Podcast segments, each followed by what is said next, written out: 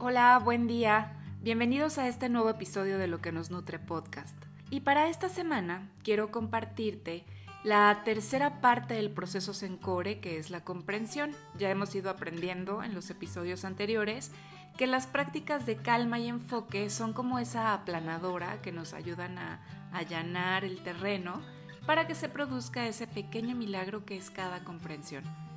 Y es que con cada comprensión el mundo es percibido como un lugar mucho más interconectado, más cercano, unido, más legible. Con cada comprensión algo que nos resultaba lejano, desconectado, incluso susceptible de ser temido, pasa a formar parte de nuestro círculo más íntimo. Y es interesante cómo con este proceso lo que estamos promoviendo es una cultura del descubrimiento compartido. Al observar de una manera enfocada, liberada del ruido interno que produce la inquietud emocional. Y es que las emociones no observadas actúan como filtro egoico, y esto hace que se distorsione lo que vemos porque lo que intentamos es ajustarlo a lo que ya sabemos, a nuestras necesidades actuales o incluso a nuestros temores. Y aquí te pongo un ejemplo.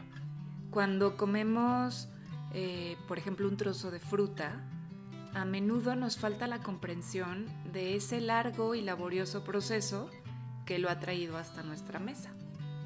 También es frecuente, por ejemplo, que los niños usen sus palabras para defenderse sin comprender el impacto emocional que están teniendo en sus compañeros. Es por esto que cuando aprendemos a llevar nuestra mirada hacia el interior, a través de las prácticas de mindfulness, podemos aumentar nuestra capacidad de comprendernos a nosotros mismos. De esta manera, mindfulness estimula también pues el autoconocimiento. Los niños pueden detenerse a observar el impacto emocional que tienen ciertos pensamientos. Observan sus creencias y de esta manera pueden llegar a ponerlas a prueba. Pueden comprender hasta qué punto la percepción de su mundo está limitada por lo que creen y entonces usan mindfulness para ampliar su perspectiva. Y este proceso es exactamente igual en el mundo de los adultos. Lo interesante es que desde muy pequeños podemos aprender a utilizar estas herramientas para comprendernos mejor y también para comprender mejor a las personas que nos rodean.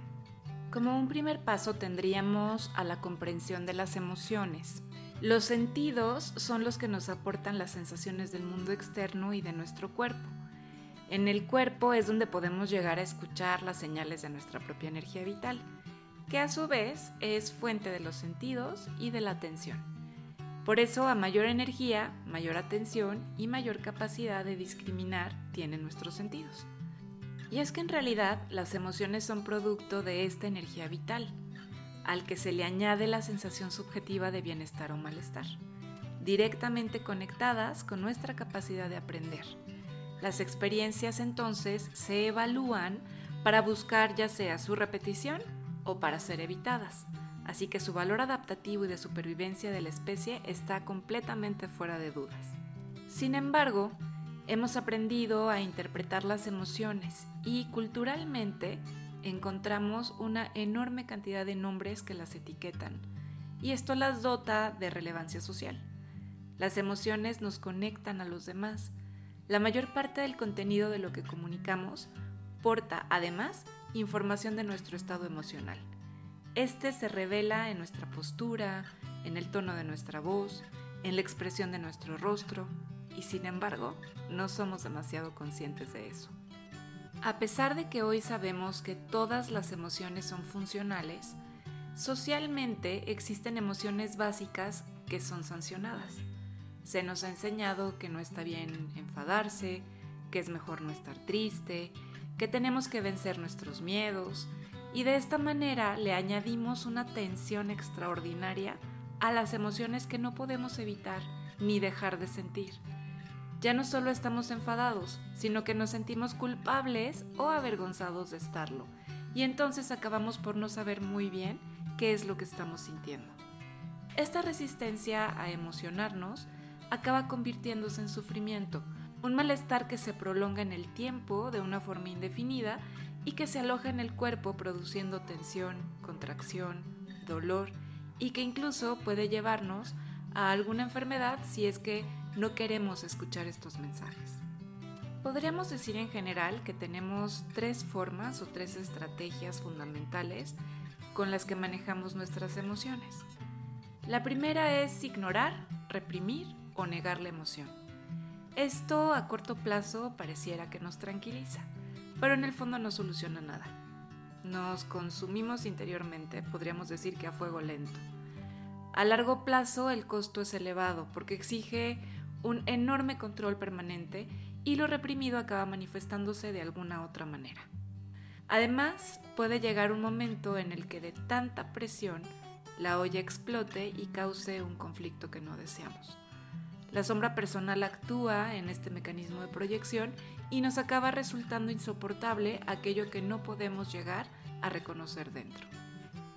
Otra de las estrategias consiste en identificarnos con las emociones.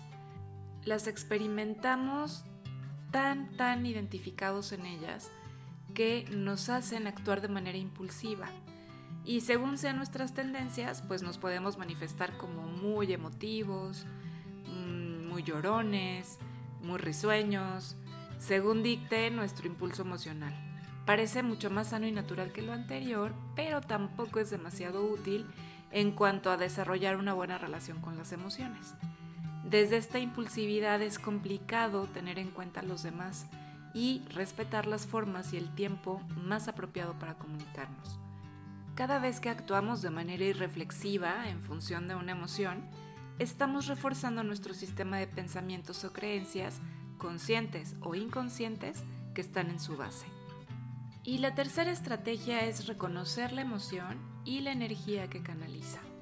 Esto nos lleva a permitirnos sentir sin reproches ni juicios, a permitir que se muestre lo que está ahí, aceptar nuestro mundo emocional como parte integral de nosotros mismos, reconociendo que es perfectamente legítimo sentir tal o cual cosa, pero al mismo tiempo manteniendo nuestra elección sobre el actuar que nos dicta la conciencia, no solamente por la emoción.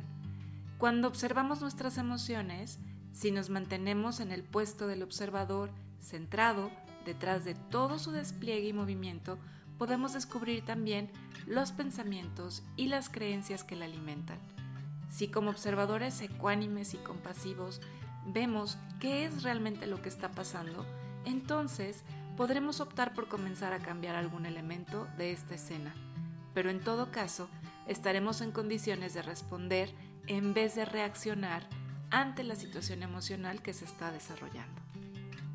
Y podría decirte que algo que a mí me ha encantado descubrir es que cuando puedo prestar atención al flujo de la experiencia, es entonces que puedo darme cuenta de que el poder de las emociones desagradables y de esa aversión que me generan se debe fundamentalmente a que son desatendidas.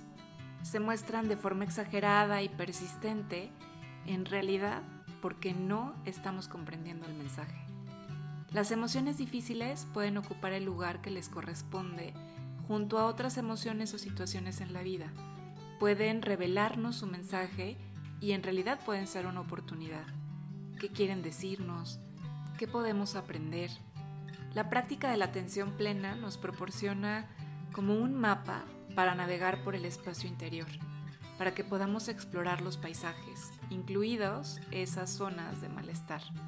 Y este mapa solo puede ser utilizado con la actitud de la atención afectuosa hacia todo lo que vayamos descubriendo. El proceso propuesto para relacionarnos con las emociones podríamos llamarlo entonces estar presentes en la emoción. Vivimos la emoción, pero no nos perdemos en ella.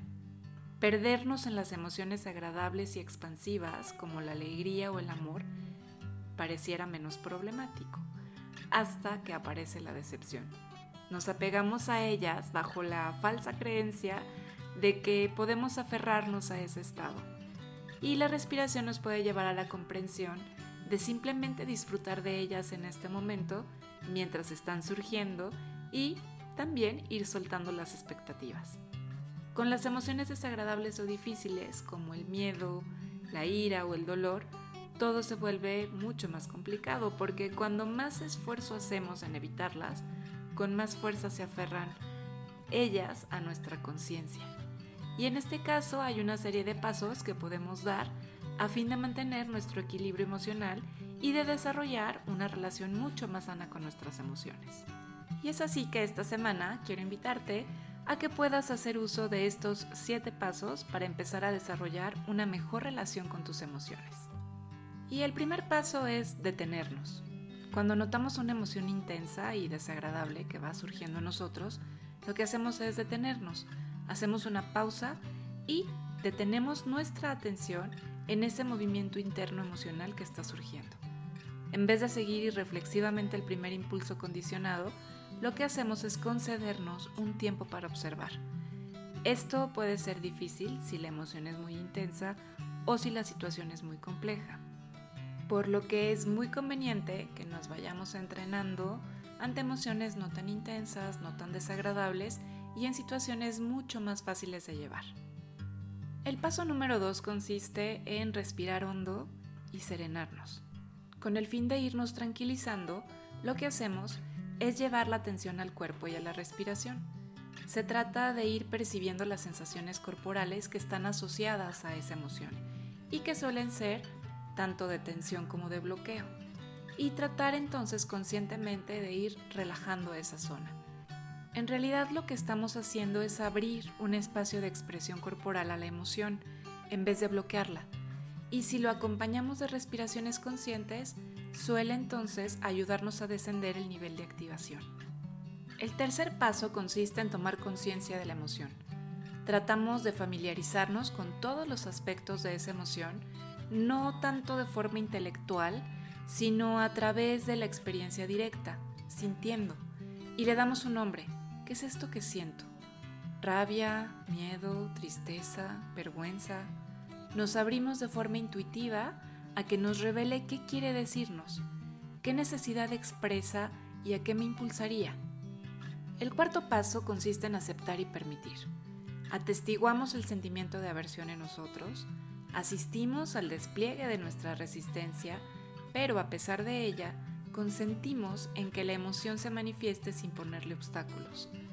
Es como si interiormente le concediéramos todo el espacio que necesita para expandirse tanto como quiera en lugar de oponernos, la reconocemos y le damos su lugar.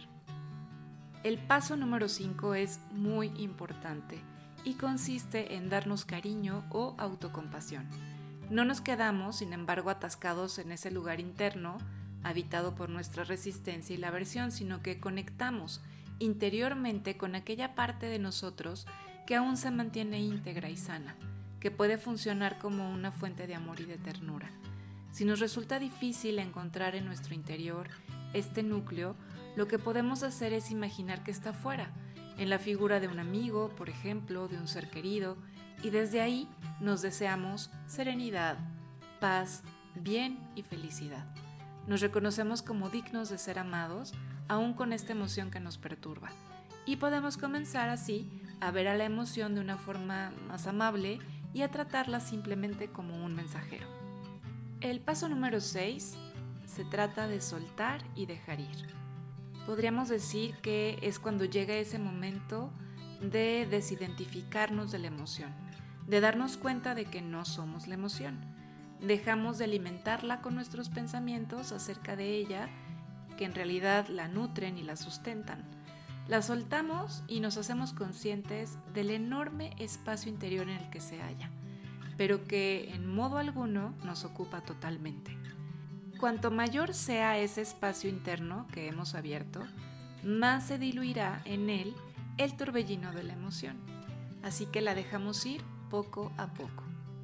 Y por último, el paso 7 consiste en elegir si actuamos o no actuamos. Si la situación requiere una respuesta en forma de acción, ahora ya podremos llevarla a cabo con mucha mayor claridad y equilibrio probablemente estemos en mejores condiciones de responder de una forma consciente y coherente desde nuestra propia presencia, evitando así esta reacción impulsiva y poco meditada. De cualquier forma, puede ser que el sentido común nos sugiera esperar un poquito más antes de emprender la acción que creamos conveniente. Y como puedes ver como parte entonces de este proceso Sencore, después de lograr calma, enfoque y comenzar a cultivar la comprensión, lo que logramos es que una atención enfocada nos permita tomar en cuenta muchos más elementos y perspectivas para que podamos llegar a conclusiones mucho menos limitadas y egocéntricas. Esto nos ayuda a dar significado a nuestras experiencias y también de alguna manera aprendemos a darle sentido a nuestra vida. Queda entonces por aquí la invitación para que esta semana puedas echar a andar estos siete pasos para que puedas relacionarte con tus emociones desde un lugar mucho más consciente y puedas notar la diferencia de darte este espacio, de darle espacio a la emoción y ver qué surge cuando entonces ya puedes elegir qué quieres hacer con ella. Muchas gracias por estar aquí, gracias por escucharme y nos encontramos el próximo lunes para seguir cultivando juntos luz, sabor y nutrición en la vida cotidiana. Hasta pronto.